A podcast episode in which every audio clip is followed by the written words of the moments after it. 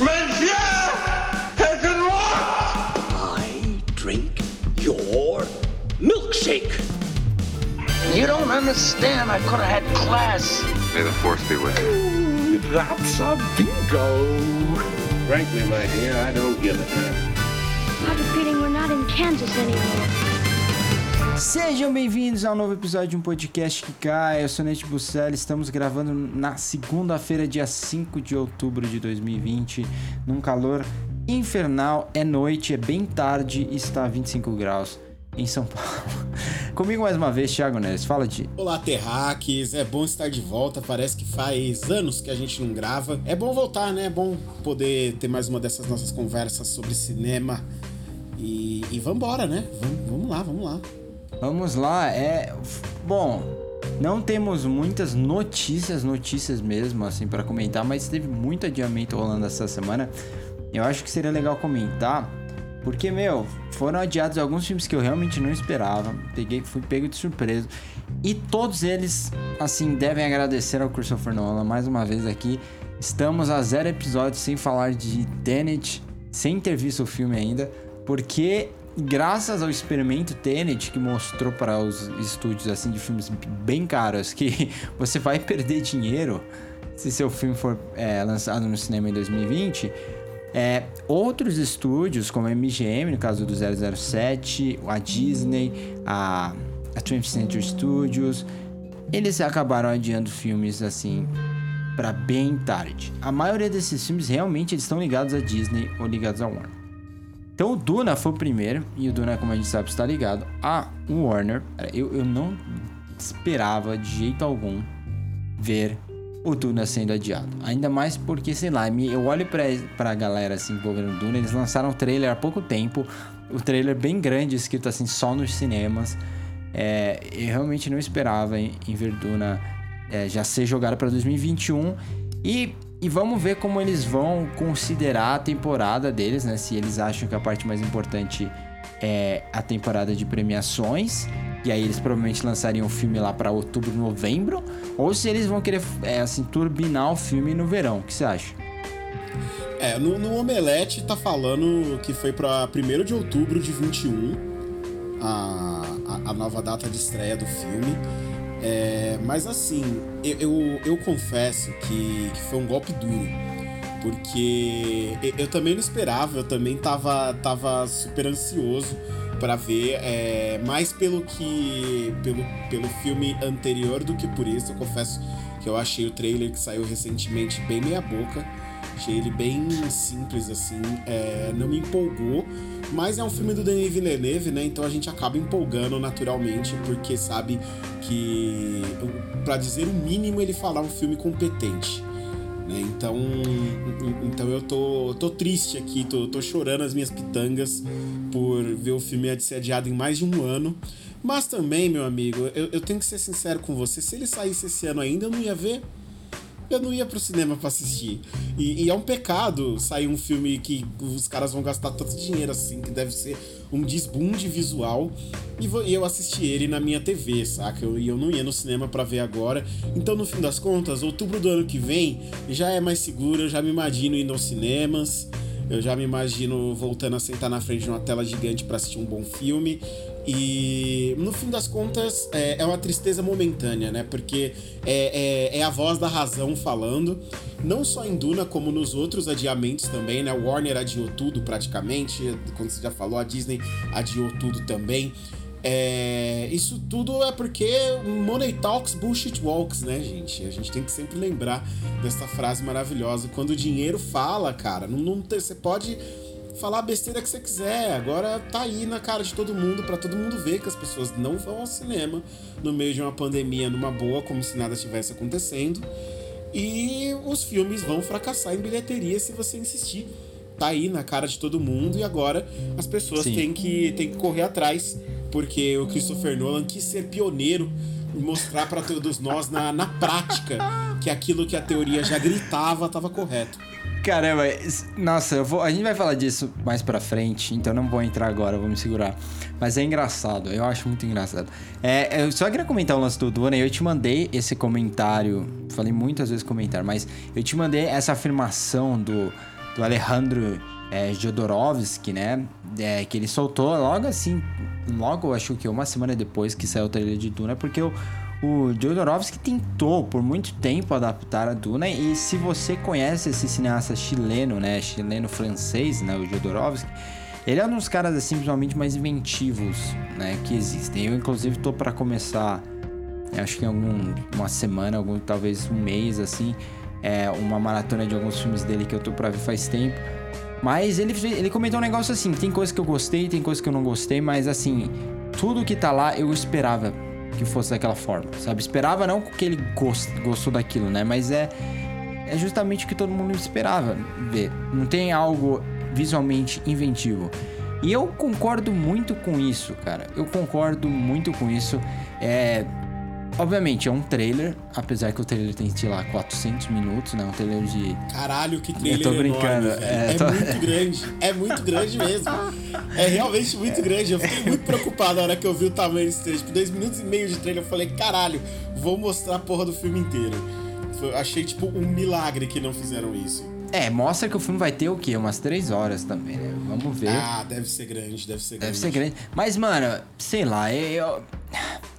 Eu concordo plenamente com ele, porque é o que a gente tem, tem visto há anos na ficção científica, né? E aí é engraçado porque quando Star Wars fez isso e, e trouxe o planeta, né? Planeta de areia, né? Mostrou essas meio que essas aeronaves assim que parecem que não tem nada a ver com ciência, né? Não tem nada a ver com aerodinâmica, totalmente estranha assim com as proporções muito fantasiosas mais do que da ficção. E esse Duna tem muito disso, tem muito de uma cara assim, até do, em alguns momentos do Star Trek, do, do do, J.J. Abrams, não tem uma coisa meio Khan ali, de todo mundo de preto, é, misturado com alguns filmes de ficção dos anos 2000, das, alguns filmes Cara, bem assim, até... me lembrou uns videogames, eu confesso É, que eu eu, também. olhando assim, eu, eu, quando eu vi, na verdade, o começo, quando eu vi as primeiras imagens do, do, do trailer, eu vi antes de ver o próprio trailer, né, eu falei, caralho, isso aqui é Halo?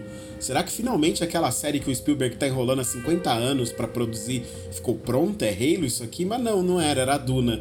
Então eu, eu acho que ficou com uma estética bem de videogame também, alguma coisa assim. Mas eu- é o que eu falei, né, cara? O, o Villeneuve é tão competente, ele até hoje não fez um, um filme que a gente fale que é ruim, assim, que, nossa, É, isso não. que, que saiu completamente do escopo. Ele conseguiu, ele, ele teve a, a grandeza de fazer um Blade Runner e não ser odiado pelos fãs de Blade Runner. Então eu acho muito difícil que depois de, de alcançar esse nível de excelência ele estrague as coisas, saca? É, eu eu só acho que falta um pouco de, porque assim, o Blade Runner basicamente ele desenvolve, tem muita coisa incrível no Blade Runner. Eu, tenho- eu não gosto de um monte de coisa no Blade Runner. Mas eu gosto de um monte de coisa, principalmente da relação ali do personagem Ryan Gosling com a com a Android, A é Joy. Android, é com a Joy, ali a Ana de Armas. É, eu achei que tem muita coisa inventiva ali, mas tem muita coisa, na verdade, grande maioria é derivado do, do que o, o filme de 1982 criou. É tudo lá praticamente, né? Esse filme já é alguma coisa nova. Então, uma coisa que a gente aprendeu com, é, digamos, com Villeneuve, na carreira dele até o Blade Runner, porque o Blade Runner é bem colorido, é que ele é um cara que não gosta de trabalhar com muita cor. né? Ele é um cara muito monocromático, isso tá em Suspeitos, e é, tá isso, isso tá presente nesse cara, isso tá presente muito, muito em A Chegada, que eu acho que concordamos é o melhor filme dele até o momento. Então, é isso. Só que a chegada, apesar de, de de não gostar um pouco da forma que é, como é aborda visualmente, é, em questão das cores, na verdade, eu gosto muito da assim, da criatividade visual deles assim para lidarem com o filme. Eu quero ver como vai ser esse Duna. Eu não vou falar ainda muito sobre isso, porque realmente ele tá lá bem monocromático, só amarelo, preto, cinza, amarelo, preto, cinza. Eu me irrito um pouco com isso, porque eu, eu acho que o Jodorowsky é meio que isso que ele tá falando. Um cara que, por tanto tempo, entende a Gestalt, entende como fazer, como contar a história através de formas e cores, e você vê hoje as narrativas é, parecendo que estão fugindo disso para ficar cada vez mais assim espetaculares, né, para praticamente se aproximar mais de um design digamos moderno de interiores do que de uma narrativa realmente. É, eu, eu, isso, sei lá, eu não fico tão animado como estaria. Eu estou zero, assim, por cento antecipando esse filme, pra ser sincero, assim. Lógico, vou ver, com certeza. Tem atores aí que eu adoro. O Timothée Chalamet, amo a Rebecca Ferguson, amo o Oscar Isaac, que parece que tá em todo o filme agora. Oscar Isaac tá, tá virando o William de barba. Defoe. Tá em todo filme e de barba. Não fala o é. nome do William Defoe, senão ele aparece aqui no podcast, hein? É, Você caramba. Tome cuidado. O- Não, é, Mas eu- é isso, Eu, eu- eu te entendo, assim, eu entendo você tá. Você não estar animado, mas eu não consigo não me animar pra um filme do Villeneuve, assim. Eu, eu, eu realmente. Ah, mas eu nunca fiquei animado pra acho filme que do Villeneuve. Esse é o seu erro, Nathanael. É nisso que você tá errado em dizer que A Chegada é o melhor filme dele, quando na verdade é o Homem Duplicado. É, Ah, é, você ainda tem esse lance como aqui agora. duplicado. Tem porque eu não... o filme é maravilhoso. Mas o melhor filme dele, pô, é, é tudo bem. Melhor filme dele. Mas isso, isso é uma discussão pra um outro programa. V- Vamos pra nossa Ok. pauta, né? É, vamos, só tem mais alguns filmes pra passar aqui. Como eu mencionei, o 007 foi adiado também. Esse daí tá com a. Eu acho que tá com a Universal, mas é da MGM. É. 007 No Time to Die também me surpreendi. Esse filme ia estrear no verão dos Estados Unidos. Se eu não me engano, ele estava com data pra estrear em, quê? em junho. Entre junho e agosto, alguma coisa assim. Ele foi adiado pro final desse ano e agora ele foi adiado para abril, para abril de 2021. Viúva Negra, que tinha sido adiada pro final desse ano, mas sem uma data certa, foi adiado definitivamente para maio de 2021. O the Heights, que é um musical que também tinha sido adiado sem uma data exata pro final desse ano, o filme baseado no musical já clássico, vou dizer clássico, do Lin-Manuel Miranda, né, de 2008, se eu não me engano, In the Heights, é, foi adiado para junho de 2021. E aí o que mais me surpreendeu depois do Duna, até são filmes bem diferentes, foi o The French Dispatch. Que olha que coisa engraçada. Esse filme, ele, ele ia estrear em Cannes. Eu tava esperando, provavelmente ia estrear em Cannes. É, em, em maio. E aí ele foi adiado por causa da pandemia. Cannes anunciou em agosto quais seriam as seleções deles, por mais que não ia ter festival. E The French Dispatch estava na lista. E agora o filme foi adiado porque quer ser lançado em Cannes. E a minha pergunta é, ele vai ser selecionado pelo segundo ano consecutivo? Ou, ou eles só vão exibir esse filme como, assim, fora de competição? Ah, eu duvido. Eu duvido que ele seja exibido fora de competição. Eu acho que ele vai ser selecionado por dois anos seguidos, sim. Porque no fim das contas, o filme não estreou, né? Então, como É. não estreou, a gente vai. é, acho que ele vai continuar preenchendo os requisitos pro festival. Não seria, acho que a primeira vez.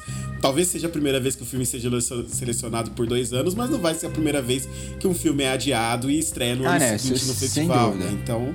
Então eu. É, é, esse é de todas as mudanças é a que mais dói. É aquela que nos deixa mais tristes. Pra porque- você. Porque Por pra mim tem outra assim? mudança aqui que essa, assim, eu eu, Eu estou feliz. Sim, eu ao mesmo tempo que eu tô feliz porque eu vou realmente poder ver no cinema, porque assim, imagina um negócio, imagina, tipo, chega dezembro, West Side Story estreia nos Estados Unidos e aqui no Brasil não tem data de estreia porque não tá funcionando no cinema. O que que eu ia fazer? Sabe? Você ia sentar e chorar. Eu ia sentar e chorar, exatamente. Porque se você ele for faz- pros mas ele Estados Unidos assistir, você ainda volta com corona de lá. Porque lá tá pior que aqui. Mano, mano, agora a questão foi adiada pra dezembro, velho. O tipo, o Spielberg, ele Um tá ano. pouco se lixando pra que, tipo, lançar o filme logo. Ele só quer, ele quer a data de, ele quer o award season, certeza. Tá, É, ele tá então, assim, uma coisa eu te garanto: quem não tá triste com esse tempo extra pra finalizar os filmes são os diretores. Eu te Ah, não, garanto isso que não dúvida. tem diretor Ele- chorando na porta do executivo. Eles devem batendo estar enchendo o guitarra, "Pelo amor saco dos estúdios assim, ó. Deus." Vamos continuar, vamos continuar aí, melhor os efeitos. Vamos lá. É, os caras queriam adiar assim, não, vamos adiar pra maio do ano que vem, não, maio não dá tempo, tem que ser outubro. Eu falei, mas o filme já era pra estar pronto. Eu falei, não, mas não vai dar tempo. Mano, é. E outro filme que também tava muito cotado pra temporada de premiação é o The Last Duel, que eu não sei se tem título em português, que é o filme que tinha. O que? É do Ridley Scott, The Last Duel? Porque o filme tinha o Adam Driver, tinha o Matt Damon, né? E, e é do Ridley Scott, isso mesmo. Ben Affleck, Matt Damon, é, o o Adam Driver, Jodie Comer, o elencaço. O filme tava pra estrear em dezembro desse ano. E agora ele foi adiado para outubro de 2021. E aí, Ti, voltamos, fazemos o loop lá no que estamos falando do Duna e tal. É, do Tenet, na verdade. O que é que vai ser a temporada de premiações esse ano? Vai ser o quê? Netflix versus. Versus Amazon. Vai Nossa. ser por aí mesmo. É o que vai restar Mano. no fim das contas. E assim, eu acho que a gente pode acabar tendo uma temporada de premiações muito diferente do que a gente, Sim, do que a gente tá sim. acostumado. E eu acho que agora os filmes estrangeiros, eles vão ganhar mais espaço do que nunca Nossa, eu espero. nessa competição. Então, se a gente já achava que podia ver Bacurau indicado a melhor filme estrangeiro, meu amigo, dependendo de como foi, Não, se melhor esse filme numa estrangeiro não Netflix da pode. vida, é estrangeiro Melhor não filme mais, internacional. né? É, porque é o Brasil que tem que selecionar. Então, mas ele pode concorrer porque ele estreou esse ano nos Estados Unidos. Ele ainda tá. Não é disponível, mas ele está ativo para concorrer. Sim, e aí você imagina ele ano. estreando numa, numa Netflix ou numa Amazon, cara. Sim, vamos ver Se como vai ser a campanha. barulho, cara. É. Porque eu acho, eu falei, tô falando isso pra você há muito tempo, que o, o Bacurau tem que se aproveitar de que é um dos filmes mais comentados faz algum tempo aí. É, eu acho que vai ser bizarra a temporada. Porque se você falasse, Tiago, estamos em outubro já. Outubro é época que a gente já tem uma noção de quais são os filmes assim que estão despontando. É, é a época de mostra, né? Teremos mostra de São Paulo agora em outubro. Então acaba saindo de Toronto. Só que tá tudo muito estranho. Então a gente. é- Pô, você. Você pensa, 10 filmes. Eu quero uma lista de 10 melhores filmes do ano. Por- em questão do Oscar, assim, o que que vai acabar entrando? A gente vai ver umas bizarrices lá no meio. Então, por exemplo, vai ter muita Netflix, a gente pode ter um recorde aí de Netflix, porque a Netflix vai se aproveitar, eles vão fazer uma campanha destruidora. É, o Fincher vai se aproveitar, porque o filme dele vai estrear agora em outubro. É, o Aaron Sorkin, que é aquele filme lá, o 7 de Chicago, julgamento do céu, o Chicago. 7 de Chicago, isso, que é que, é The Trial Chicago 7, só que no Brasil é o 7 de Chicago. É, também é um elenco muito forte. O Aaron Sorkin é um cara que a academia gosta, então provavelmente deve fazer seu barulho aí. Mas, além disso, a gente tem umas questões que eu quero ver como vai ser o marketing desses filmes pra você aproveitar. Por exemplo, você já deve ter visto aí que eles falaram algumas vezes, não uma ou duas, dos filmes do Steve McQueen, que vão estrear agora no final do ano na Prime Video. Fazem parte de uma série que se chama Small Axe. E são quatro filmes, não, desculpa, são cinco telefilmes, digamos assim, né? Que é o Mangrove, Lovers Rock, Education, Alex Widow e o Red, White and Blue. Só dois desses foram vistos, que são os dois que vão estrear primeiro no, no dia 20 e 27 de novembro desse ano. Mano, estão falando que são incríveis os dois que saíram, né? O Lovers Rock e o Mangrove. Falam que é incrível, os outros três devem estar finalizando ainda porque não saiu nada. Só que aí, a minha questão pra você, esses filmes vão ser o quê? Eles vão ser telefilmes ou eles vão, vão entrar como cinema? Porque eles fazem parte de uma série. Mas não é uma série, é meio que um. Se você pensar, seria meio que um ensaio. Né? Eles são parte de um ensaio, assim. Então eu tô muito curioso pra ver, porque o Steve McQueen é um dos nossos cineastas favoritos da atualidade. É, é um daqueles caras que tudo que ele faz é muito bom. Eu gosto muito de, de As Viúvas, mais do que a maioria das pessoas, inclusive. Mas, de qualquer forma, ele é um daqueles caras que tá num nível assim muito alto. Eu tô louco pra ver o que ele vai fazer. Quero ver se ele se aproveita da situação. E eu tô curioso, mano. Eu tô muito curioso, de verdade. Porque os caras estão. A galera tá fugindo, tá preparando também uma temporada de premiação que vai ser surtada no que vem. Com muito filme incrível. Deve ter até Scorsese e Spielberg aí de, junto, já que o Spielberg tá adiando West Side Story. Mas vamos ver, vamos ter também alguns filminhos aí, eu tenho até medo já, viu? E aí, porque eu tava falando do Tenet, porque eu acho que com, que com isso o Tenet com certeza vai receber algumas indicações. Por mais que eu não tenha visto o filme ainda. Ah, mas assim, eu também não vi o filme ainda, mas eu confesso que eu duvido que, pela recepção que ele teve até no meio da própria crítica, eu duvido que esse filme vá muito longe. Eu acho que ele pode arrancar algumas coisas nas categorias técnicas, como o Nolan costuma, inclusive, receber, né? Os filmes dele acabam levando é, Oscars nas categorias técnicas, mas eu duvido que consiga arrancar muita coisa nas principais, viu? Quem eu acho Sério? que sai, que sai fortalecido se o tudo ficar girando em torno do streaming é o The A5 Blood, né? Que a gente já cansou de falar aqui no podcast. E aí eu acho que pode estar chegando a hora do, do, do Spike do Spike, é, do Spike Lee de novo. E dessa vez num, num, num, num Você posto viu- até um pouco mais alto, né? Você viu o novo que saiu, as primeiras imagens do novo filme do Chadwick Boseman, que acaba sendo o último dele? É o Vi, vi. Ma Rainey's Black Bottom, né? E...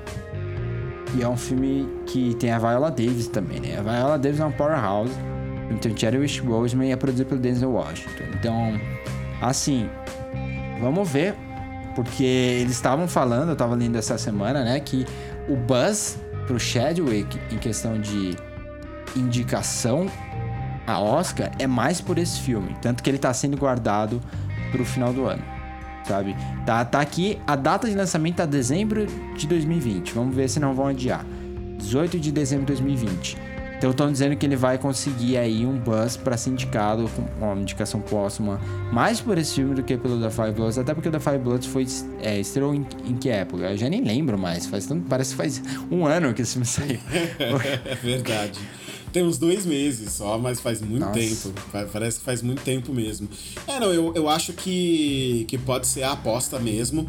E eu, eu, eu não me espantaria até de acabar vendo ele indicado pelos dois, né? Porque a gente sabe que é, é o que eu falo, gente. A academia, ela adora um prêmio póstumo.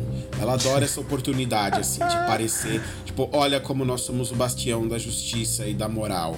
Então, olha só, no ano de Black Lives Matter a gente consegue premiar um filme de um diretor negro que foi historicamente injustiçado, de um ator negro que morreu vítima de câncer e que era o Pantera Negra, e ainda tem o Steve McQueen fazendo coisa na TV que a gente pode fingir que Então. ele sempre quis fazer pro cinema também. Então dá pra, dá pra ir muito longe. Assim, o ano permite exceções, né? O ano permite Então, coisas meio atípicas. Mas é assim, por isso que eu tô Se curioso. for pra indicar de uma série de três filmes do Steven McQueen, eu faço, eu, eu faço questão que o Watchmen receba suas indicações ali também. Ah, não, o mas formato calma. não vai ser tão diferente. Não, aí eu, eu sei que é 100% TV. Mas aí o que seria Watchmen é. seria. O Watchmen é, é, é uma minissérie mesmo, né? É uma hora É. por semana. Esses filmes, eles são meio que. Eles não são nem conectados, é meio que. É quase como um selo, né? Eles recebem o mesmo selo, Uhum. Small. É o Small Access. Eu tô muito animado pra ver. Nossa, como eu tô. Eu, agora que o West Side Story saiu, eu tô muito animado pra ver esse e pra ver o filme do Fincher. Né? O, o Mank e esses filmes do, do Steve McQueen, porque o Steve McQueen é incrível. Pelo amor de Deus. Bom, é isso. Vamos, vamos falar. De, vamos para nossas pa pauta aí. A gente tem dois filmes pra falar. Não vamos nos aprofundar muito, até porque não tem o que se aprofundar muito nesses filmes, né?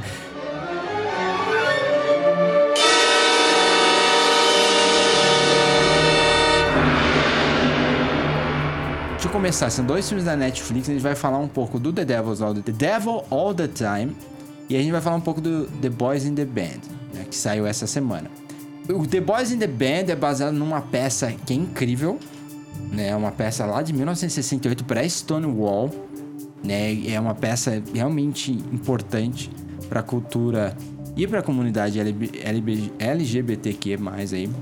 Então, meio que, por mais que ele tenha esses problemas, a gente vai falar disso depois, ele é um filme muito, assim, o material, o texto dele é incrível, né? Agora, o The Devil All the Time, pra mim, é o contrário. E vamos, e vamos começar até por aí, porque a- me pergunte qual é a premissa do filme. Não sei te explicar. A premissa do filme é... Eu também não, sei. O que? Qual a premissa? É uma família, mas a família não, não é, ao longo do filme, é um menino. Um menino que cresce com. no meio de um mundo, assim, mal, em que a religião está presente, né? E que as pessoas tendem a utilizar a religião como uma forma de se aproveitar dos outros, né? Mas o filme não explora isso de uma forma muito inteligente, é bem, assim, na cara dura, né? E, enfim, por onde começar? O que você quer começar a falar? Não, vamos ser sinceros, o filme não explora nada de um jeito muito inteligente. Sim, é, é- é um filme que ele não tem razão de ser, e esse é o grande problema, ele tá meio perdido ali. Sabe, parece. É, é aquele clássico filme em que se quer falar de muita coisa e acaba não se falando de porra nenhuma no meio não do fala de nada. Não É, fala de exatamente. nada, nada, nada, nada. O filme deveria ter como fio condutor ali, realmente, essa, é, essa neura né, e essa obsessão que as pessoas constroem em torno da religião. Mas isso é o máximo que eu consigo falar pra você da espinha dorsal do filme. Porque daí em Eu diante é, é- é- é um monte de coisa meio perdida, sabe? É, atuações exageradas, decisões de roteiros exageradas. O filme fica todo tão exagerado e tão indo pra campos nada a ver e que, que você não consegue nem pegar o fio da meada direito. É, e, e o que é mais interessante, né? O filme passa rápido. Ele é um filme fácil de assistir. Você senta, o filme Sim. passa, você fala, acabou? E, e- é, Exato. acabou. Não, você é isso que é engraçado. Porque eu acho que o elenco é tão bom. E, e antes de entrar na questão, assim, tipo, do, do tom, porque o filme tem um. Assim, tem muita gente no elenco que tá, é, cada um em seu tom.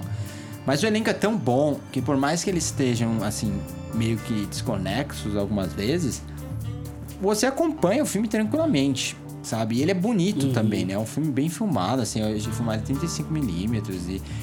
Então você vai seguindo essa história, o Tom Holland tá bem, é, o elenco de apoio é bom, sabe? Mas aí você tem uns momentos que você se pergunta, tipo, por que que... Por quê? sabe? É que nem o personagem do Sebastian Stan, que ele faz um policial, que ele aparece três vezes no, no filme. E a, a primeira vez que ele aparece, você não entende de onde ele, onde ele tá, sabe? E aí você vê que ele tá no. Ele, ele tá nessa cidadezinha pequena, interior dos Estados Unidos, ali, perto de Ohio. E, e ele salva o menino depois que o pai dele, que é o, o Bill Skarsgård, se mata. E aí, beleza. Aí o policial aparece depois lá pra metade no filme, quando mostra que ele tá, tipo, aceitando assim, propina de uma assim, de um grupo de praticamente mafiosos, né, gangsters que dominam a cidade ali. E depois disso, o arco dele que se cruza com o do Tom, Har do Tom Hardy, do Tom Holland no final. Eu fiquei, por, por que eles precisam se cruzar no final? Por qual, qual o sentido disso estar acontecendo? o que é que um legal, precisa? Nathan, porque, Mas por que? né? Qual é a conexão entre os dois? Quer que os Não, dois não, tenham não, assim? Eu, eu não sei, eu também não entendi. É mais o. Eu, eu, eu aposto que existe uma explicação super pomposa pra pra isso, assim, mas. De, de efeito dramático, de interessante, que agregue alguma coisa ao que você viu em tela, não tem. A verdade é que não tem. O que, pra mim, me parece muito isso, e ne- e eu fiquei com essa sensação do começo ao fim, porque são tantos arcos que meio acabam se cruzando, pareceu a primeira temporada de uma série, só que toda é condensada em duas horas. Tipo, pega a primeira temporada, assim, vai lá, vão oito episódios, pega oito horas de uma série aí, corta tudo que você achar que, que não precisa, né, entre aspas, e coloca num filme de duas horas. E aí é isso. Parece muito isso, porque até o final do filme, você vai falar aquela coisa, ah, o personagem do Tom Holland concluiu o arco. Eu não sei qual o arco dele. Então, pra ele concluir o arco é o quê? Voltar, porque ele fala que ia voltar pra cidade. Pra fazer o quê? Ele enfrentou alguém? Ele enfrentou ninguém. Ele vai visitar o túmulo do, do pai, encontra o policial no meio, mata o policial e continua. Ai, ai, é engraçado. E, e aí tem toda essa questão, assim, da do, do Robert Pattinson. Que, mano, eu amo o Robert Pattinson. A gente gosta dele aqui. A gente elogia pelos projetos que ele faz. A gente amou ele em, em O Farol. Mano, mas ele, nesse filme, ele tá absurdamente fora do tom. Obviamente ele vai chamar a atenção de muita gente, porque ele muda, né? Até a voz dele tá uma coisa bem aguda, assim. Mas ele é muito caricato, cara. Ele é muito caricato. Ele consegue. É, E justamente no momento que a gente tá tentando vender ele pras pessoas, né? Falando, não, ele Sim, vai ser um bom nossa, é- Batman.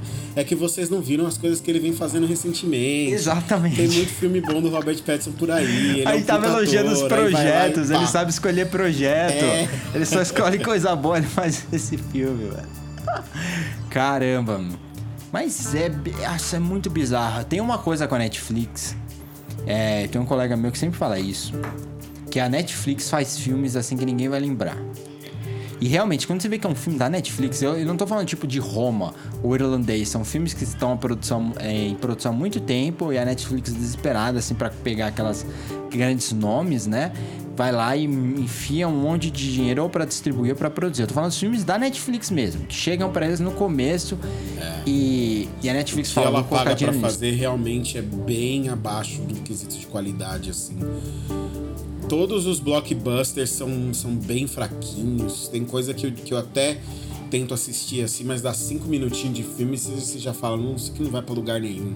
É igual aquele Power que teve recentemente. Ah, é, né? Aquele Power. Aquele com Will Smith, que, que é o, o- que é também que ele é um policial que trabalha com, com Um troll? com orc. Com Orc, ah, é verdade. É, uns negócios bizarros, assim. é, é ruim, é ruim mesmo. Ai, assim. meu Deus, eu É esqueci só desse realmente filme. o que são os projetos que ela compra dos grandes cineastas, porque caso contrário, vem, umas, vem só umas bombas por aí mesmo que, que é bem difícil de aturar hoje em dia. Net, mano, esse projeto Power, pode crer, velho.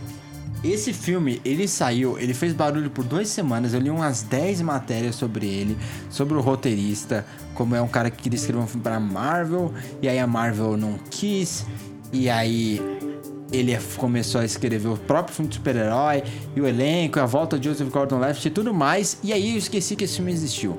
Ninguém mais tá falando desse filme. Aí, esse filme que você mencionou do Will Smith, mano do céu, esse filme é horroroso. Eu esqueci o nome desse filme. Com, é o. Qual, qual é o nome dele? Joe Edgerton. Né? O nome do filme é o Bright.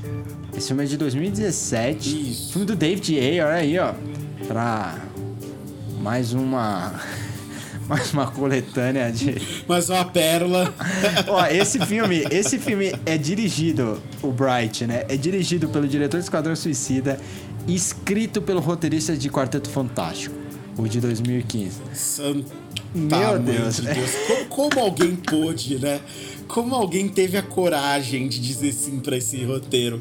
Pra olhar isso e falar, não, não, tá, tá, tá, tá bom, tá da hora esse projeto aí. Isso aí é, tá, tá legal, é só gente bem sucedida recentemente, só fez filmaço. Filme com filme fez bilhão. Demais, né? eu não entendo também, mano. É, Tipo, tem que ter uma, ga- uma É coisa de marketing É, é absurdo. né? Mas É absurdo. Mas assim, eu acho que tudo que a gente falou agora de The Devil All the Time, a gente pode dizer o exato oposto de The Boys in the Band, né? Que os filmes são completos Opostos, também opostos, acho. assim, entre, entre si. eu também acho. Eu acho que os dois têm problemas. é, os dois têm problemas, isso é, isso é bem claro, assim. Mas eu gosto muito mais do The Boys in the Band. Mil vezes. É, eu não tinha visto a peça. Você falou que você, é, que você já conhecia. Eu não, não tinha, não era, não era nem um pouco familiarizado com a, festa, com a peça. Eu vi o trailer, eu gosto muito do Jim Parsons. Eu sempre achei que ele estava amaldiçoado com The Big Bang Theory e que a carreira dele só iria decolar depois que ele se livrasse dessa série maldita. E eu acho que esse filme já é o primeiro passo dele pra fora. É, ainda tem alguns maneirismos que você pode achar parecidos com o Sheldon, mas se você já viu entrevistas ou coisas do, do Jim Parsons fora de The Big Bang Theory, você vai ver que isso não é coisa, não são coisas do Sheldon, são coisas dele, né? Que é- é- são os trejeitos dele, a maneira dele falar e de- dele conversar e dele agir. Ele é muito mais parecido com este personagem do, do filme do que ele é, por exemplo, com, com o Sheldon em si. É, e cara, eu, eu não sei você, eu quero até ver sua opinião nisso. Você não acha o jeito dele, às vezes, de dar as falas dele e uns olhares que ele faz, às vezes, você não acha ele um pouco parecido, digo, no, no jeito de atuar, com o Kevin Spacey? Mas não sei. Você acha que eu tô Eu surtando? não sei. Eu acho que o Jim Parsons, eu concordo com você, ele é muito bom. Eu acho que tem coisa que é, é o estilo dele mesmo, é o jeitão dele. Só que tem coisa, eu, eu acho que você compra, sabe? Eu não acho que é um problema. Todo ator tem seus estilos, né? A gente viveu, cresceu com Robert De Niro, porque tem gente que sempre fala, pô, o cara sempre fez o mesmo personagem. E eu fico pensando, não, ele não faz o mesmo personagem, ele só é o Robert De Niro, ele tá interpretando isso. Ele não precisa ser a uma pessoa completa. Ele não precisa ser o o Daniel Day-Lewis, sabe? Que interpreta outro, um ser diferente. E eu acho, inclusive, que num elenco assim que tem altos e baixos, e vamos já daqui a pouco nos aprofundar nisso, eu, eu, ele foi meu favorito de longe. Eu acho que ele é o personagem que real mais eu mais comprei, assim, de ser um personagem tangível com problemas. Assim, eu acho que é o personagem mais complexo. Tem coisas que. É, de novo, vou voltar ao texto. O texto é muito bom. Então tem coisas que eles levantam, né? E fica na sua cabeça, mas você não sabe se é verdade, você não, não vai saber.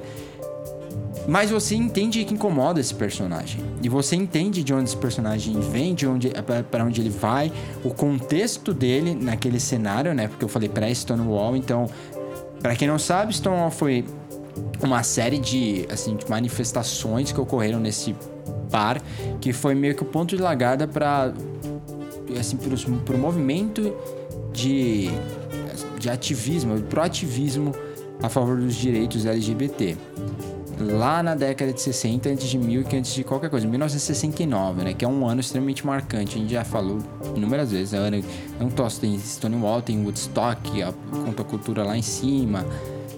E tem os assassinatos da família Mason, então é um ano extremamente forte assim.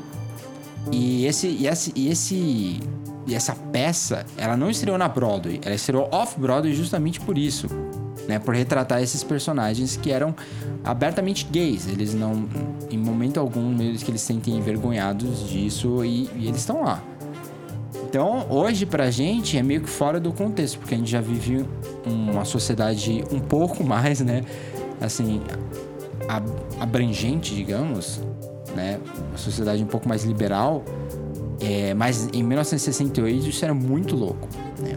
Então, até por isso, é esse essa peça, ela estreou só na Broadway há pouco tempo, acho que foram alguns anos, 2014 talvez, com esse elenco. Então o elenco que a gente tá vendo é o elenco original. Ele inteiramente é o elenco original da, da Broadway. Que é o que eu acho bem legal. Mas aí a gente percebe algumas coisas também, né? É, e, e eu já, já vou jogar para você de volta, só queria mencionar isso que o, o diretor também, é o John Mantello, é o cara que dirigiu a, a peça, é um cara que tá no teatro, né? Então, tem algumas coisinhas aí que eu acho que dá pra gente destacar que tá que, que é engraçado. Eu, eu tento tentando me enrolar, porque tem, tem umas coisas que eu acho engraçado e eu, daqui a pouco eu vou falar, mas voltando aí pra você. Eu achei, eu não acho que seja necessariamente o Kevin Space. Eu não, não sei se me lembro o Kevin Space. Teria que ver de novo pensando nisso. Mas eu, uma coisa é, é verdade, né? O Kevin Spacey, é, por pior que ele tenha sido como ser humano, ele era um ator assim que conseguia inserir uma camada de, de ambiguidade, sabe, no, nos personagens dele que, eu, que isso eu consigo ver muito no, no personagem e na atuação do Jim Parsons, sabe? Sim, sim. É, é, justamente isso que eu vejo também como, como uma similaridade ali entre os dois. E o Kevin Spacey, ele era não, né? Ele continua sendo que não morreu, está vivo é. É... Morreu nos nossos corações, apenas né? Continua respirando, infelizmente. É, ele só morreu nos nossos corações. Mas ele era um dos meus atores favoritos, justamente por essa capacidade dele de, de dar uma fala cínica, sabe? De dizer uma coisa com palavras e com o rosto ele te confundir completamente do que ele acabou de dizer. É, e é uma qualidade que eu vejo no Jim Parsons aqui. É, e eu sempre, como eu falei, eu sempre gostei muito dele, sempre achei ele um ator muito promissor e acho que nós vamos ver grandes coisas com ele ainda nos próximos anos. Para mim, ele é ator para cinema, é, ele é um ator aí para chamar atenção nos próximos anos, sem dúvida. É, eu queria comentar também sobre o resto do elenco que tá acompanhando ele.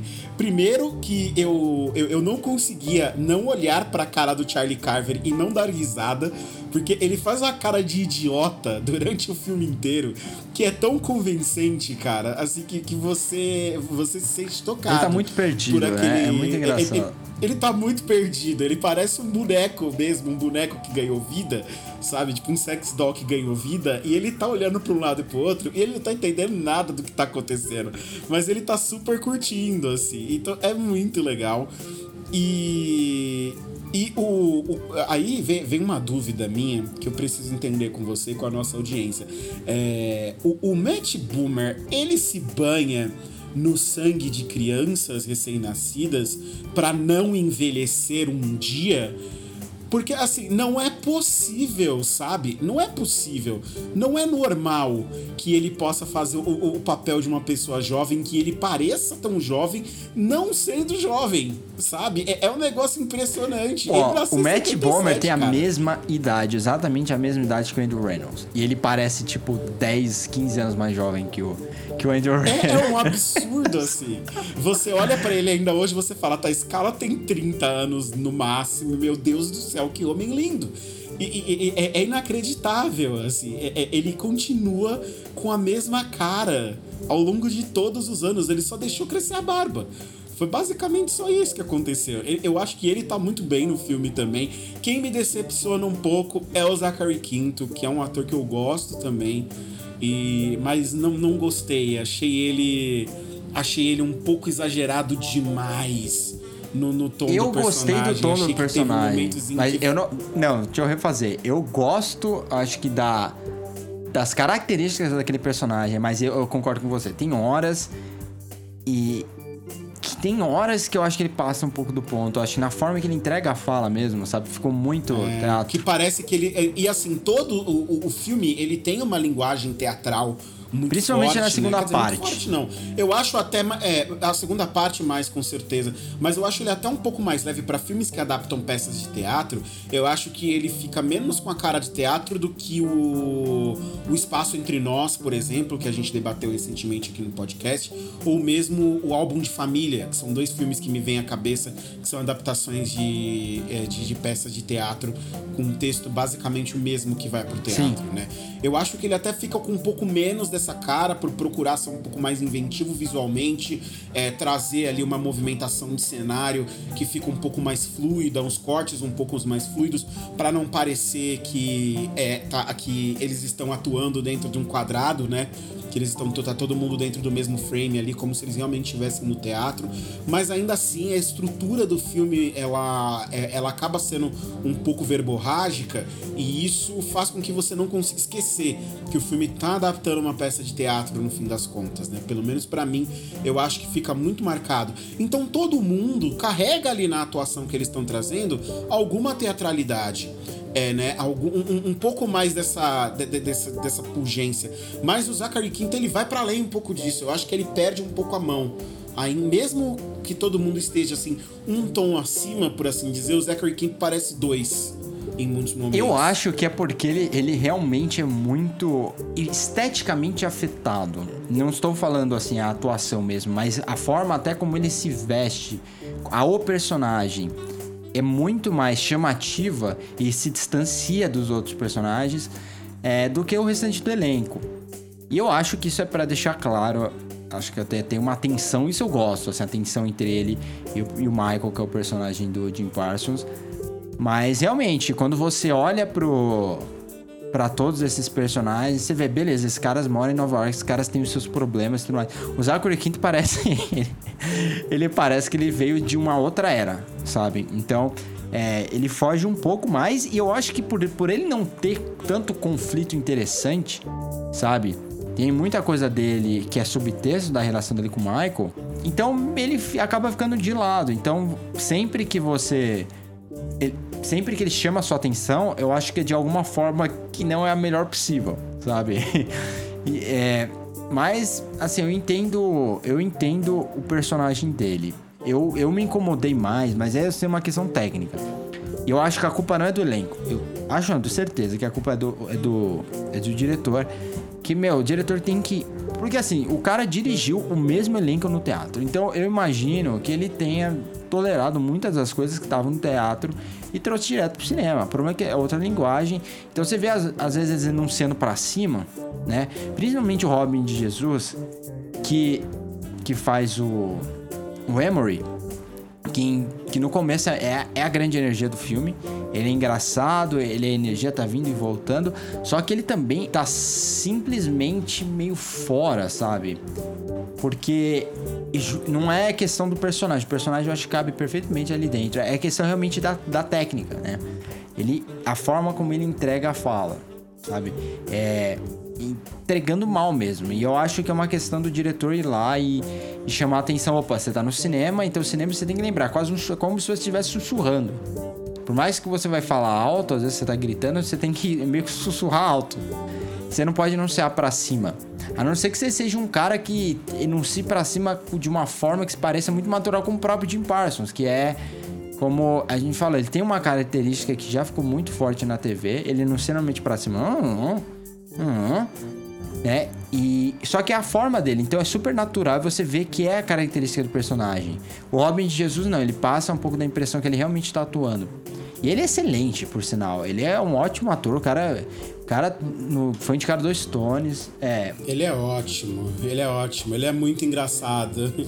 Ele consegue ser muito divertido. Assim, não me incomoda tanto o. Emery. Eu acho que ele, o, pelo personagem, até pelo por como o Emery é, eu acho que ele acaba casando bem e ele acaba aqui dando tom um pouco pro, pros outros, né? Eu acho que justamente por ser um personagem mais verborrágico e mais chamativo, ele acaba puxando um pouco os demais. Quem me incomoda mesmo é o Zachary Quinto. Agora, ele eu, eu confesso que gostei. Sim, sim, mas é porque, é, como eu falei, né? O, o Emery, ele, ele, ele tem uma importância ali. Ele tá ligado, ele tá diretamente ligado, assim, aos principais momentos da trama do filme. Uhum. Agora o Zachary Quinto é meio que ele tá lá com uma testemunha, sabe? Tem, ele provoca alguns momentos, ele tá lá para receber atenção e para mover a trama para frente, mas como um, quase um MacGuffin, sabe? Ele não é um, um tema do filme, ele não é importante assim pro, pro tema real do filme. Ele tá lá porque precisa que os Sim. outros é que as outras peças do xadrez, né, que se, se movam. É, é, meio que nem o personagem do Matt, do Matt Bomer também, que eu pensei no começo seria pouco mais importante. E no final ele tá lá só para causar uma intriga ali entre o, o, o, Larry, né? E o Hank, né? Que é interpretado pelo Tech Watkins. Que eu vou falar, eu gostei do Tech Watkins.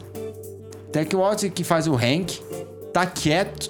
Sempre que precisa, ele aumenta a dramaticidade. Eu acho que tem um momento que ele entrega. Como eu falei, que eu acho que todos os atores, com do Parsons, tem momentos que eles acabam regressando pro teatral, teatral por causa dessa coisa, acho que do diretor. Então todos eles acabam entregando fala ali. Mas o Tuck Watkins e o Brian Hutchinson, que tem momentos, né, que você meio que não espera. Eu acho que talvez eles condicionem a gente, sabe? Porque eles são tão quietos em alguns momentos que você não espere uhum. que eles entreguem o drama da forma que eles entregam é, em alguns momentos chaves do filme o Tuck, Tuck Watkins tem horas que, tipo, principalmente naquela sequência final, né? Que cara, você fala, opa, de onde veio isso, sabe? Achei demais. E o Hutchinson também, né? Pelo amor de Deus, ele tem aquela, aqueles momentos, né? Que, não, beleza. É, eu não me incomodo com isso, mas eu me incomodo que é super atual, né? Não, eu não sou homofóbico. Eu só não gosto dele. eu, só, eu só não gosto, não concordo. Queriam que eles, eles sumissem, eles é, não façam, eles fiquem que... quietos. Não, pode fazer o que você quiser, desde que você não faça em público, nem tente me forçar, tá tudo bem. Nem seja. Você nunca ouviu esse discurso na sua não, vida. Não, né? só, só, só a, 15, a cada 15 dias. Ah, é agora, né? Porque a gente saindo menos. Quando a gente saía, era toda hora. Mas ele realmente é, é, é, louco isso, porque todos os atores eles são abertamente gays. Então é, é realmente surpreendente como eles nivelam essa essa dramaticidade. O Brian Hutchinson, cara, eu amei, amei a questão do arco dele, porque realmente tem momentos que você fala, não, ele tá indo lá para contar pro, pro, pro, pro Michael que, que ele é gay, sabe? Eu acho que é por isso que ele se incomoda tanto com isso, porque ele tem essa coisa. E aí no final não fica claro, sabe? Que, e eu acho isso legal, porque por mais que seja importante para esses personagens naquela época, né? Meio que eles tentarem te falar, opa, você tem que ter orgulho de quem você é, você tem que assumir e aceitar quem você é. Combina e casa com, com, com os problemas do Michael. Que, que muito disso que ele tá projetando nos outros são problemas que ele lida com ele, né? E a forma como o filme termina, Sim. nossa, eu achei muito forte. Gostei que não voltam atrás para tentar é, meio que forçar essa ideia de que eles estão é, que está tudo bem entre eles, sabe? Meio que to... eles brigam, mas eles entendem, né? Eu, quando o, o personagem do Zachary Quinto vai embora, né? Ele fala, ele, ele meio que discute de novo com o com o Michael. com o Michael, né? E aí ele fala, te ligo amanhã então. Aí eles falam assim, e ele vai embora. Eu achei, eu achei isso muito legal, porque fala um pouco da sororidade, né? Da irmandade, assim, que, que precisava existir entre essas pessoas naquela época. Sim, você vê claramente ali ao longo do filme que cada um tá passando por alguma coisa, né? Que tá vivendo ali um momento diferente e que isso ressoa em todos eles e eles conseguem compreender uns aos outros. Por mais que eles é, que que eles tenham essas diferenças e não com, e quando estão perto acabam gerando todo esse drama, como o próprio Michael fala no começo do filme, né, que vai gerar reunindo todos eles e que ele não estava preparado para essa reunião, ele realmente não estava. Para ele realmente teria sido melhor se ele não tivesse sido jogado aos lobos desse jeito e aí dá no que dá né, ao longo do filme. Mas eu gosto muito também de como essas motivações são construídas e de como tem muita coisa que fica realmente de subtexto apenas. Né? Eu, eu até acho que o filme ele meio que bate o martelo porque eu não acho que o filme dá indícios de, é, de, que o filme demonstra que o Michael tava mentindo quando ele fala que já sabia que ele teve um outro caso com aquele cara que ele tava obcecado durante a faculdade e tudo mais, né? Uhum. É, o filme não dá indícios de que ele estava mentindo, eu, o contrário, né? O cara fica abalado com as coisas que o Michael vai falando. Então eu fico. Eu, eu acho que o filme até que bate um pouco o martelo nesse sentido. Mas eu gosto que tem coisas que ficam não resolvidas, né? Que tem coisas que ficam ali Sim. completamente em suspenso, porque é assim que termina muitas vezes uma festa mal sucedida como essa. As coisas ficam não resolvidas, elas ficam para serem tratadas depois, mas ficam muitas vezes com essa tolerância, né? Com esse espaço que você tem ali em meio aos seus amigos mesmo, que são pessoas que vão entender que você não estava num bom dia que nenhum deles, no fim das contas, estava num bom dia e que aquilo aconteceu e não é por isso que vocês precisam parar de olhar um na cara do outro para sempre, né? Às vezes vocês só precisam dar tempo ao tempo. Sem dúvida. É, o, o autor dessa peça, o Marty Crowley, ele morreu esse ano, cara. Ele tava, inclusive, se você vê na Netflix, eu acho que tem uma parte, né, quando o filme termina, tem meio que uma espécie de. Eu ia falar documentário, não, mas um, né? por trás das cenas, é que mostra o Marty Crowley e que participou da produção. Ele morreu em março desse ano, o filme já estava pronto praticamente. É, mas, meu, eu realmente gostei e eu queria só comentar uma coisa que é, para a gente entrar na parte até do assim das coisas fora do elenco assim que a gente não gostou. Aquele, mano, aquele CGI do fundo do apartamento me incomodou do começo ao fim. Porque meu, tem, tem horas e aí, ligando ao Joe Mantello, que nem eu falei que eu ia comentar depois, é isso. Joe Mantello parece que ele quer se distanciar no começo tanto do, do teatro que tem horas que ele faz uns cortes assim que não faz sentido algum, sabe? Ele pode explorar meio que assim a reação desses personagens no fundo, que é legal porque o cinema você, você vê isso, no teatro você não vê tanto. É. Tipo, o cara precisa realmente é, gesticular muito para você pegar a reação no teatro. No cinema não, você coloca a câmera ali num, num plano conjunto, né? E meio que e resolve a proporção de cada ator no espaço da, do quadro. E você pega a reação de todo mundo, mas tem horas que ele corta só para pegar um close-up de reação e o close-up meio estranho com o personagem assim no, no meio e aí volta para outra cena e faz outro corte, é muito corte.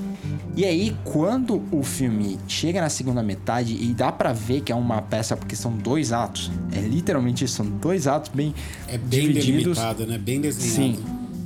Quando chove, eles vão todos para dentro, aí começa o jogo, esse é o segundo ato. Você consegue até ver o momento em que a cortina desce, né? E, e, e volta. E, e aí esse segundo ato parece, é muito mais controlado, é porque eu acho que se parece mais com o teatro e ele deixa as coisas fluírem. Mas na primeira metade, ele, ele, ele quer, pra mim, ele quer se distanciar demais, mas a pior das coisas é realmente aquela tela verde. Porque eles gravaram isso no estúdio, é tela verde no fundo, eles botaram uma Nova York antiga. Mas, mano, tá muito absurdo. Tá muito claro que é tela verde aquilo lá. Eu fiquei chocado, meu. Pô, tá, como é que você, você tinha falado isso, né? Estamos na pandemia, sabe? Tem tempo.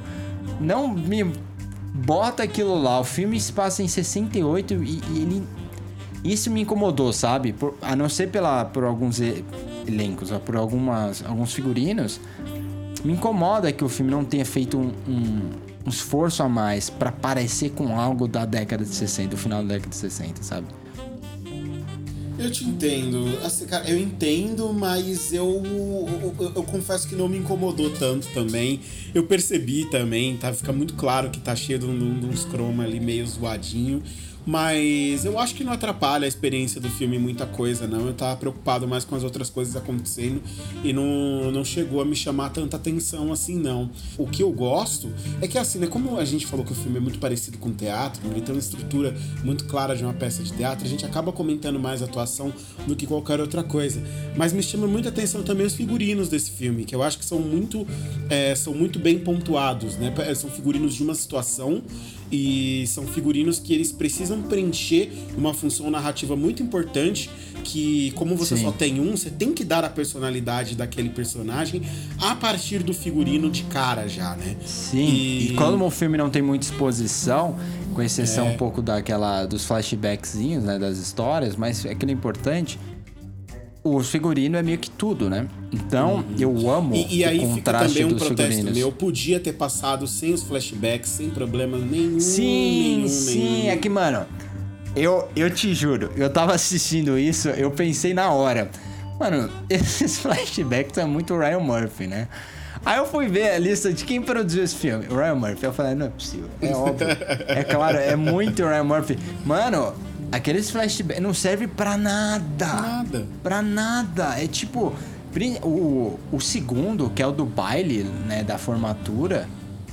Nem mostra o personagem. Inútil. É totalmente Tudo inútil. muito inútil, cara. Muito, totalmente muito inútil. inútil. Podia não existir simplesmente. Acho que são mais duas coisas aí que acho que dá para pontuar. O figurino é excelente, muito bem escolhido, e os flashbacks não, não, não tinha necessidade de existir.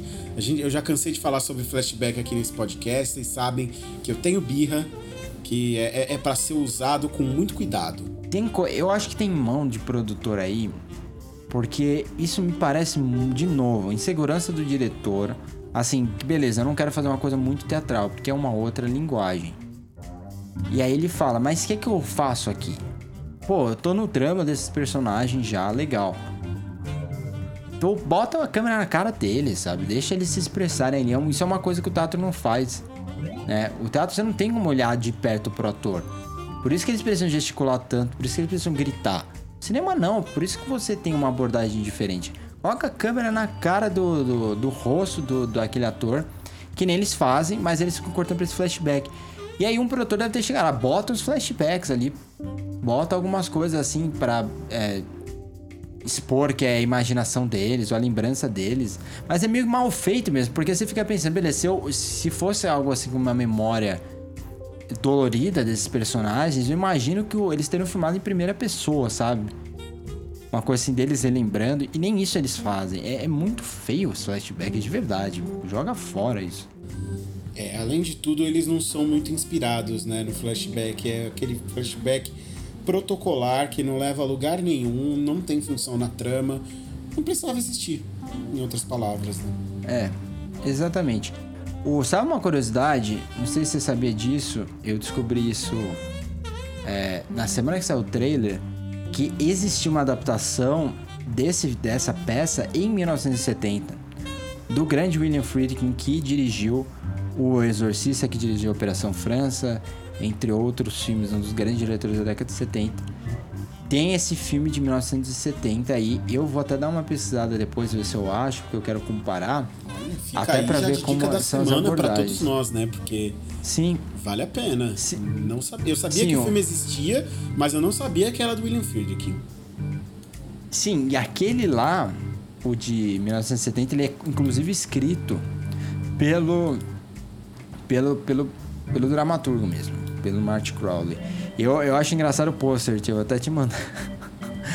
Tem o personagem do Harold, e aí tá escrito embaixo: Hoje é aniversário do Harold. E aí do lado tem a foto do, do cowboy, que é o personagem que é o presente, né? Uhum. Do, do Emery. Aí tá escrito assim: esse é o presente dele. E aí embaixo.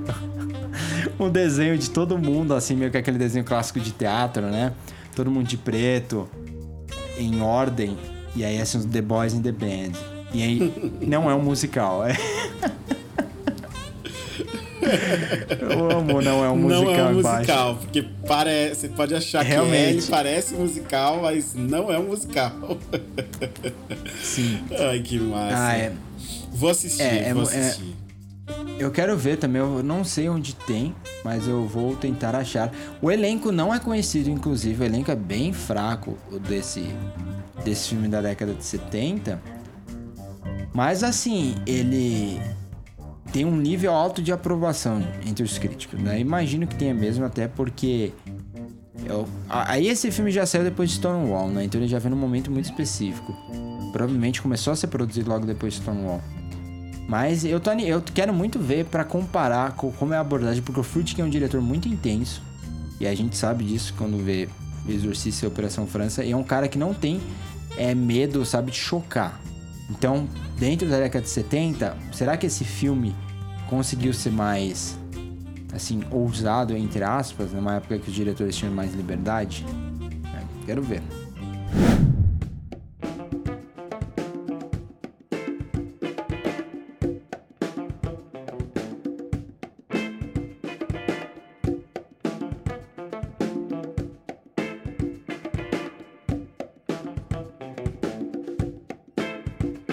Gente, é isso. Espero que vocês tenham gostado das nossas observações aí desses dois filmes. Um, um tem bastante coisa pra falar, o outro realmente é, é isso, né? Devil All the Time, que, que porcaria. Mas, além disso, temos nossos filmes da semana e como se passaram algumas semanas, é, temos boas coisas para indicar. Ti, começa com você. O que você gostaria de indicar para o nosso espectador essa semana? Ah, cara, eu eu delici, me deliciei aí maratonando o- uma série que eu tava devendo. Eu decidi que eu ia me versar um pouco mais nas melhores séries de comédia da atualidade, que agora que VIP acabou, a gente fica meio órfão, né? Precisando de novas coisas pra assistir. E aí eu fui nas indicadas ao Emmy e comecei por The Marvelous Miss Maisel. E, e, cara, que negócio maravilhoso, que negócio fácil de assistir. Eu jamais imaginei que a Rachel Brosnahan, aquela menina sofredora, Dora sabe, é, de, de, de House of Cards, com aquela personagem densa e difícil e complicada, tivesse um timing de comédia tão incrível quanto esse, cara. Assim, é, é, essa série ela foi uma surpresa muito boa pra mim. É, eu não tinha visto nada, malemar sabia do que sobre o que a série falava e simplesmente sentei pra assistir completamente, é, completamente desarmado e adorei o que eu vi, cara. Basicamente, pra quem não assistiu, a, a série ela conta a história da, da Miss Maisel, no caso, que ela resolve, a vida dela muda completamente depois que ela toma um pé na bunda do marido dela, que resolve sair de casa e se separar dela. A vida dela vira do avesso e ela decide ser comediante de stand-up dali em diante. E com um detalhe, ela é um prodígio, ela é um talento bruto é, sendo Sim. descoberto ali e, e é legal porque essa é uma série de comédia que ela depende muito, mas muito, mas muito de um texto bem escrito. Principalmente porque a É, personagem é principal uma hora, né? é, é uma hora, eh, são episódios longos e ela a personagem principal, ela é uma comediante, então o objetivo dela é fazer você dar risada quando ela tá falando, e isso tá muito claro inclusive dentro da série, né? Então o texto dela tem que ser bom, senão você não ri. Se ela não for uma boa comediante de stand-up ali na sua frente na hora que ela tá encenando, você não vai dar risada e a série não vai funcionar. E aí a série se apoia em diversas coisas, como primeiro, tanto os pais dela quanto os sogros dela são malucos de pedra. E são personagens muito engraçados, assim. É- é- Ah, é- é, é. ela vem de uma família judia, então é todo mundo, a família dela inteira de judeus. Cada um tem, tem sua- seus maneirismos, assim, suas coisas. eles são todos personagens muito cômicos e escrachados. é, cada um ao seu modo. E você tem ainda uma atuação assim monumental da Alex Borstein com uma, com a Suzy Myerson. Ela e a Rachel Brosnahan, elas fazem um, uma duo de palhaços.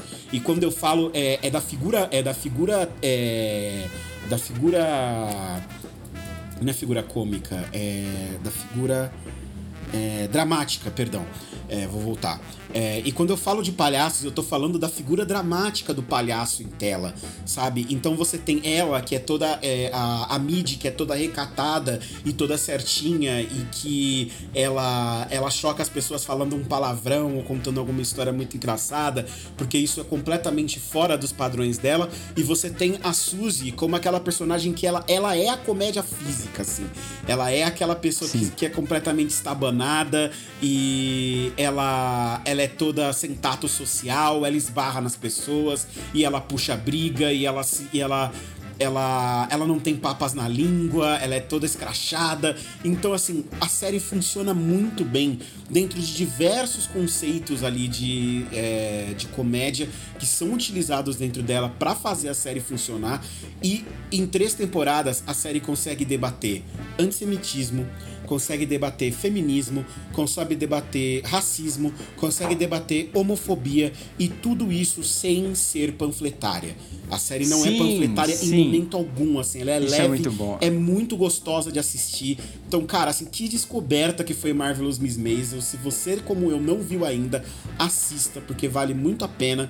Duas, é, duas assim, em, em, em três sentadas, você maratona de verdade, não é muito difícil e tudo isso naquela Nova York dos anos do começo dos anos 60, com várias piadas internas, tipo, it's the 60, man.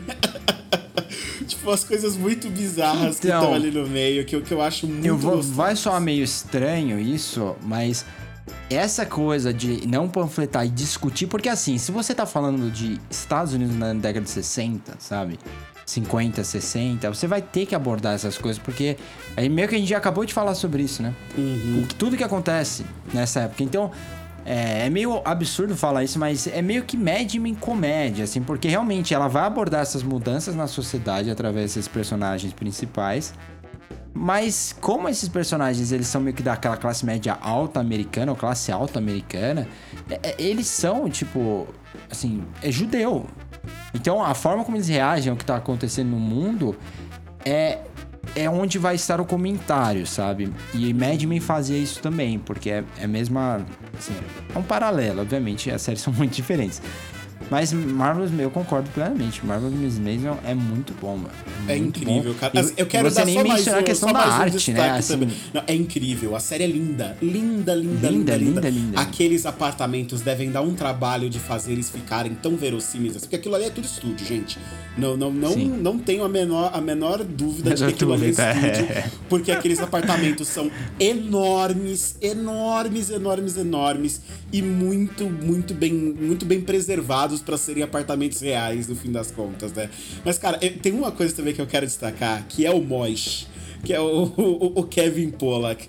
Cara, ele aparece em cena, eu já começo a dar risada. Tem cenas que ele não aparece, que ele só, você só escuta a voz dele, que é basicamente ele falando com alguém e dizendo que ele não vai até lá porque ele está sem calças naquele momento. E, cara, é tão engraçado, mas assim, é tão hilário. Tem, tem coisas tão boas nessa série, tem momentos tão memoráveis, assim, com coisas simples que são super cômicas. É, tipo, o acampamento de férias deles. É, é, é, é muito bizarro, assim. E, tipo, a comédia tá muito pronta. E, e é legal porque quando a gente fala de, de humoristas, né? Eu acho que o, todas essa, toda a relação de humor que as pessoas constroem, muitas vezes, vindo dos humoristas, eles são pessoas que são capazes de perceber essas coisas ridículas que acontecem ao redor deles no dia a dia deles, né? E quando você olha para a vida da Mid e para as pessoas que cercam ela, você fala: "É, ela ela tinha que ser humorista, não tinha que fazer". Porque ela tá cercada realmente de, de pessoas que são, que são potenciais têm potenciais cômicos praticamente infinitos, né? E, e então e o Moishi é, é de longe para mim a criatura mais maluca dessa série. Ele não faz um, um, uma vírgula de sentido a mais que ele precisa fazer para ser um personagem incrível. Então, então minha indicação para vocês é essa: vejam Marvelous Miss Maisel, é muito bom. E aí, já tá o quê, né? Eu acho que é a quinta temporada, né? E o elenco de apoio estamos, é, bom, vamos pra quarta agora, né? Estamos pra aí, quarta? estamos é, aí tá na expectativa da quarta estrear esse ano ainda, mas eu duvido. Né? É. Não, não, deve rolar. Porque assim, tem, você tem. Às vezes eu tenho. Aparece o Zachary Levi, aparece o Sterling K. Brown na terceira temporada, tem a Jane Lynch. Então o elenco de apoio é incrível, sabe? É incrível. Mas o que mais me surpreende é realmente como a a Rachel Brosnahan é carismática, porque como você mencionou no começo, a gente nunca ia imaginar isso através de House of Cards, né? É a, Rachel, que também faz uma Rachel, né? Sim. E sim, minha indicação é um filme, né? Obviamente, eu sempre indico filme, raramente indico série, porque eu não vejo muita série, eu falei assim, desde o começo do, do, do ano, pra, pra, pra eu conseguir me focar nos filmes que eu tinha pra ver. A parte engraçada é que muitos dos filmes que eu tinha pra ver desde o começo do ano eu não vi ainda. Então eu passei um monte de filme na frente, ainda não vi esse. Mas eu, eu, eu queria indicar um filme do Von Carvalho, eu já falei do Von Carvalho aqui. Porque semana passada revelaram que este filme que eu vou indicar vai ganhar uma sequência. né? o Von Carvalho recebeu é, luz verde para começar a produção de Chungking Express, que é um filme de 1994. E no, bem, no estilo Von Carvalho, assim, são histórias assim que não seguem um, um tempo linear. Você não tem um protagonista específico. É um cinema bem poético, assim. São janelas para a vida de pessoas no ambiente. E o filme segue dois personagens, assim, dois policiais de Hong Kong que se apaixonam, né? Um se apaixona por uma, uma mulher super misteriosa, assim, do, do submundo, né? Das drogas ali de Hong Kong. E o outro por uma... uma gar- não é garçonete, ela trabalha num restaurante, mas ela não é garçonete, né? Acho que é uma atendente de um restaurantezinho, assim, de late, num late night em Hong Kong. O filme tem o Tony Leung, que eu amo, ele está em Happy Together, ele está em 2046, ele está em The Grandmaster, ele está trabalhando sempre com o Von Carvalho e ele estará no Samshi, inclusive. Ele é o mandarim. Tony Leung, um dos maiores atores de sua geração, será o mandarim. Eu estou pouco animado para ver isso. Mas o filme é muito legal, muito moderno e, e eu sempre penso que Von Carvalho é um cineasta que as pessoas, os jovens hoje em dia, principalmente quem gosta de um cinema mais cult, ia adorar se assistir, porque muita gente não conhece. Então assista Chungking Express, filme do Von Carvalho, filme de 1994, vale muito, muito a pena ser visto. É, e aí, se você quiser ver os outros, aproveita, já tem aí o Happy Together, tem o Amor à Flor da Pele, que é um dos melhores filmes desse século. Fica, fica a indicação. E com isso a gente vai terminando o podcast por aqui. Espero que vocês tenham gostado, gente. Qualquer coisa, nos siga lá no Instagram, arroba podcast que cai. Ou eu, Thiago, em nossas redes sociais, arroba podcast que cai. Arroba podcast que cai, ótimo. Arroba Thiagodzilla e arroba Sieverts também no Twitter. Ti, muito obrigado e a gente se vê em breve. Valeu, Nate. Obrigado a você que nos acompanha e até mais.